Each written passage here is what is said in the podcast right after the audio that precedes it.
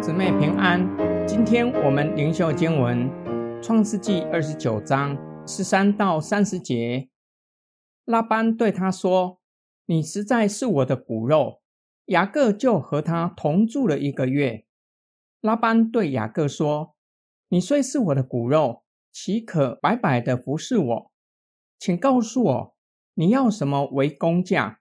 拉班有两个女儿，大的名叫利亚。小的名叫拉杰。莉亚的眼睛没有神气，拉杰却是生的美貌俊秀。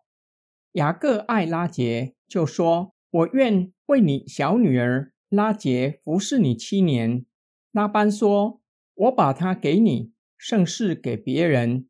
你与我同住吧。”雅各就为拉杰服侍了七年。他因为深爱拉杰，就看这七年。如同几天，雅各对拉班说：“日期已经满了，求你把我的妻子给我，我好与她同房。”拉班就摆设宴席，请齐了那地方的众人。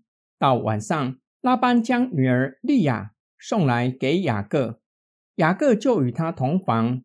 拉班又将婢女悉帕给女儿利亚做使女。到了早晨。雅各一看是利亚，就对拉班说：“你向我做的是什么事呢？我服侍你，不是为拉结吗？你为什么欺哄我呢？”拉班说：“大女儿还没有给人，先把小女儿给人。在我们这地方没有这规矩。你为这个满了七日，我就把那个也给你。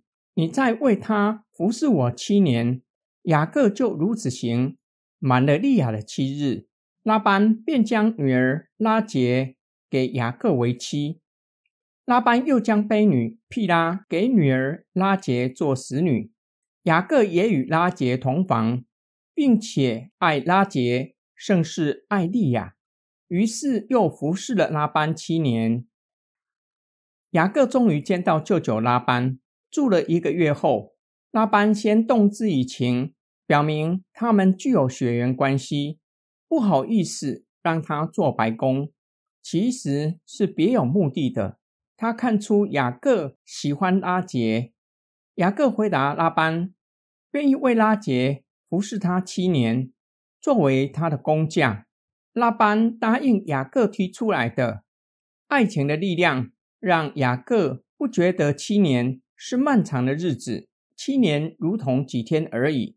满了七年，雅各要求拉班履行他的承诺。洞房花烛夜，拉班把利亚给了雅各，而不是雅各所爱的拉杰。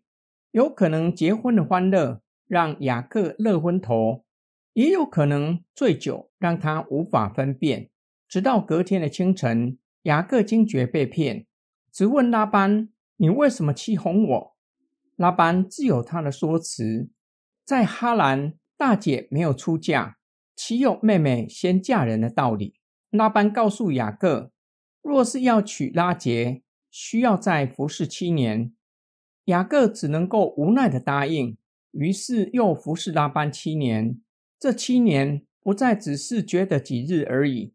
雅各娶了利亚七日后，又娶了拉杰为妻。雅各爱拉杰胜过爱利亚。今天经文的默想跟祷告，拉班看见雅各的当下，有可能以为雅各这位富二代前来，必定像亚伯拉罕的仆人，带着庞大的财富前来娶亲。只是万万没有想到，眼前的富二代像是沦落到有家归不得的流浪汉，让他大大的失望。拉班原先以为雅各只是住个几天而已，没有想到。雅各一住就是一个月，看来有可能要住很长时间。拉班怎么可能让雅各白吃白住？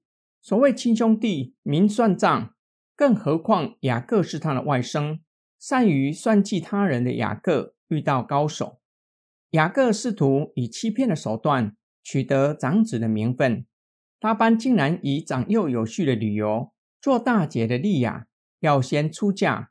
才轮到妹妹拉杰让雅各在为拉班多做七年的长工，这是多么讽刺的情节！有句闽南语这样说：“二马二人骑，胭脂马遇到关老爷。”意思是，无论多么难驯服的马，都会遇到能驯服它的骑师；作恶之人也会遇到能够惩治他的人。我们生活在充斥假新闻的时代，也时常看到不公义的事。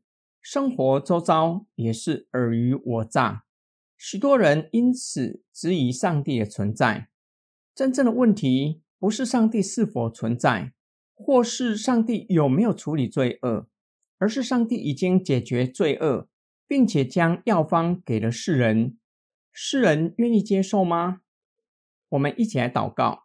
爱我们的天父上帝，我们为那些身处在不公义逼迫之下基督徒祷告，并且为自己祷告，求主调转我们的眼目，叫我们不是凭外貌认耶稣，也不是凭外在的环境和感觉认识耶稣基督，而是更多的、深入的默想坐在宝座上的耶稣基督，他已经胜过罪恶和死亡的权势。让我们有真正的盼望，叫我们轻看地上的苦楚，盼望将来与主永远同在的荣耀。我们奉主耶稣基督的圣名祷告，阿门。